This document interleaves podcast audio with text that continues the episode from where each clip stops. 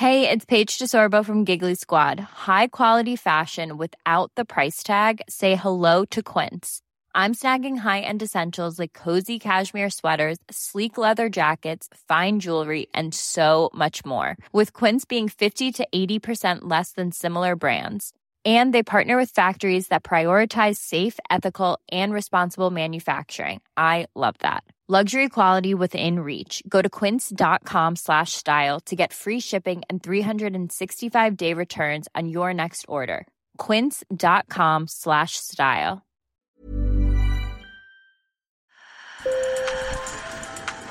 Bonjour. Hello. Hola. Marhaba bikoum. Sur le fil. Le podcast d'actu de l'AFP. Des nouvelles choisies pour vous sur notre fil info.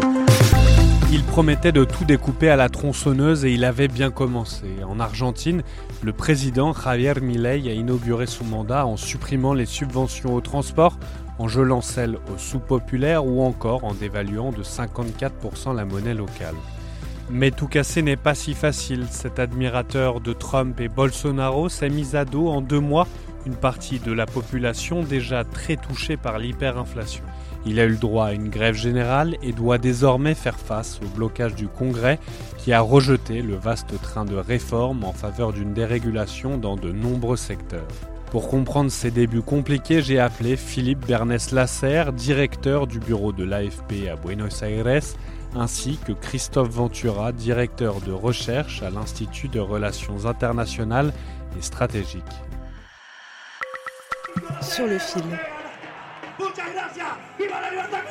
L'économiste de 53 ans n'a pas attendu pour démarrer ces réformes ultralibérales nécessaires selon lui pour apurer les comptes de l'État argentin. Philippe Bernès Lasserre, directeur du bureau de l'AFP à Buenos Aires le plus important, en fait, qui sont les, mesures économiques d'urgence qu'il a prises, que son gouvernement a prises dans les premiers jours en, en, décembre, qui sont en fait les plus fortes au niveau euh, macroéconomique et à la fois les plus fortes pour impacter le porte-monnaie des Argentins. C'est-à-dire la dévaluation du peso de 50%, ce qui est, ce qui est brutal, ce qui est monstrueux.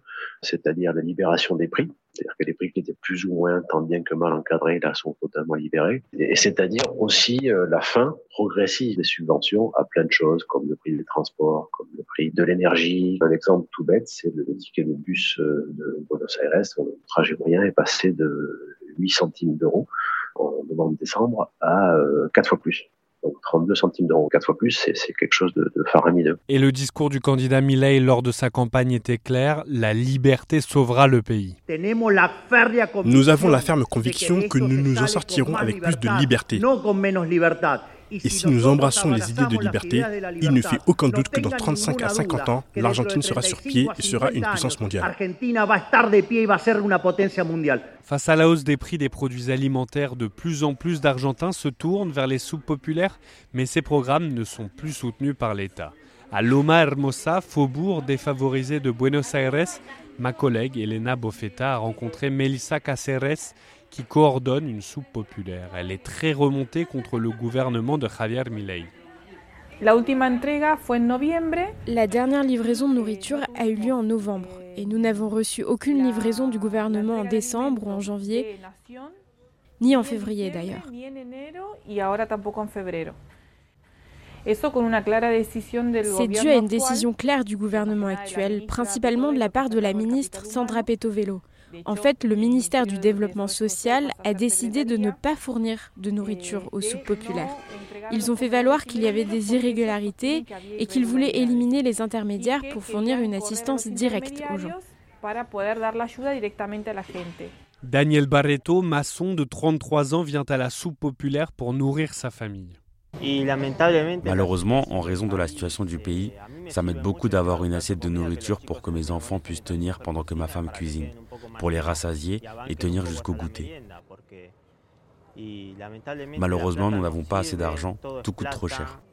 Le nouveau président est en difficulté au Parlement où son parti n'a pas su nouer d'alliance avec la droite classique. Et là aussi, il est rattrapé par la réalité de ce qu'il est, c'est-à-dire qu'il a eu un mode de, communication très, très confrontationnel, très conflictuel. Il dit, euh, voilà, je suis contre la caste, c'est moi contre tous, vous êtes avec moi, vous êtes euh, contre moi, etc. Ça, c'est son mode de communication à lui. Il se présente, il continue de communiquer comme l'homme de la rupture, du non-compromis, tout ça. Mais, mais au niveau concret, pratique, quotidien, euh, il va devoir faire des, des compromis. Des compromis il n'avait pas prévu d'en faire, comme en témoigne son discours le soir de sa victoire. La mitad de los argentinos son pobres la moitié des Argentins sont pauvres et 10% d'entre eux vivent dans l'extrême pauvreté. Assez du modèle appauvrissant de la caste.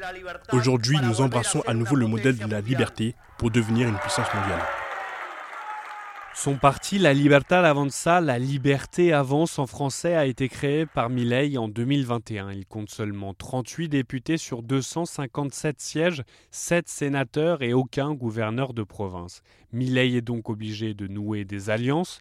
Christophe Ventura, directeur de recherche à l'IRIS, spécialiste de l'Argentine. La première force politique au Congrès euh, argentin, c'est la force qui a été vaincue par Milei dans la, présidentielle, qui par des péronistes, qui est incarné par Sergio Massa, mais au Congrès, c'est eux qui sont la première force. Ils n'ont pas de majorité, hein, mais c'est la première force euh, numérique.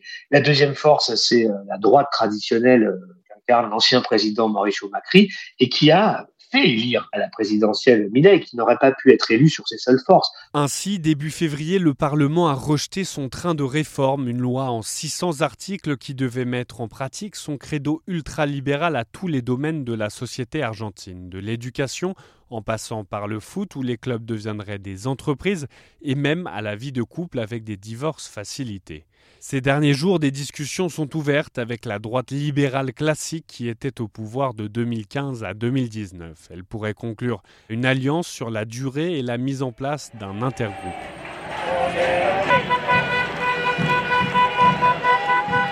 La rue se mobilise aussi contre le nouveau gouvernement. Le 24 janvier, une grève générale a fait descendre plusieurs dizaines de milliers de personnes dans les rues du pays.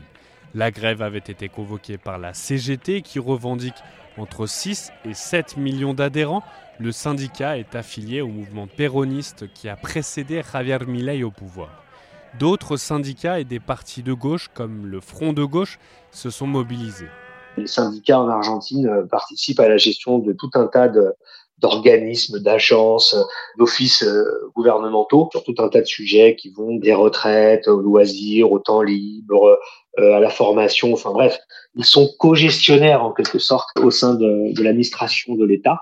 Donc c'est une situation tout à fait singulière et donc les syndicats sont dans l'État. Ils font partie de ce vaste mouvement péroniste qui n'est pas simplement un parti politique mais qui est un vrai mouvement social et politique. Le, péronisme en Argentine, c'est des syndicats, c'est des partis politiques, c'est des mouvements de jeunes, c'est des associations féministes, c'est euh, des organisations territoriales. Enfin, c'est beaucoup de choses euh, dans un même mouvement. Même s'il a été défait euh, là aux élections présidentielles, il a une récurrence, une résilience et disons une importance cardinale en fait dans la société euh, argentine. Ça laisse s'entendre que euh, euh, des mobilisations comme on en a vu déjà pourront tout à fait se reproduire. Mais pour Philippe Bernès-Lasserre, il faut attendre la rentrée scolaire de mars pour voir si cette contestation prend encore de l'ampleur. La rentrée de mars est intéressante parce que c'est la rentrée scolaire ici, le mois de mars, et que c'est souvent une période, euh, traditionnellement, c'est une période de forte inflation parce qu'il y a beaucoup d'équipements scolaires, des uniformes, des blouses, tout ça. Donc euh, c'est là où beaucoup de ménages euh, vont souffrir, en fait. La question, c'est voilà, combien de temps les gens vont tenir. Javier Milei a promis de mettre fin à l'inflation sous 12 à 24 mois. Le président doit se dépêcher car des élections législatives de mi-mandat sont prévues dans deux ans. Pour le moment, sa cote de popularité reste favorable, elle tourne aux alentours de 50%. Je remercie Christophe Gudicelli, chercheur à l'école des hautes études en sciences sociales, de m'avoir éclairé sur les arcanes du Parlement argentin. Et merci à vous de nous avoir écoutés. Je suis Martin Zuber. Si vous avez aimé cet épisode, vous pouvez vous abonner et nous mettre plein d'étoiles sur votre plateforme d'écoute préférée.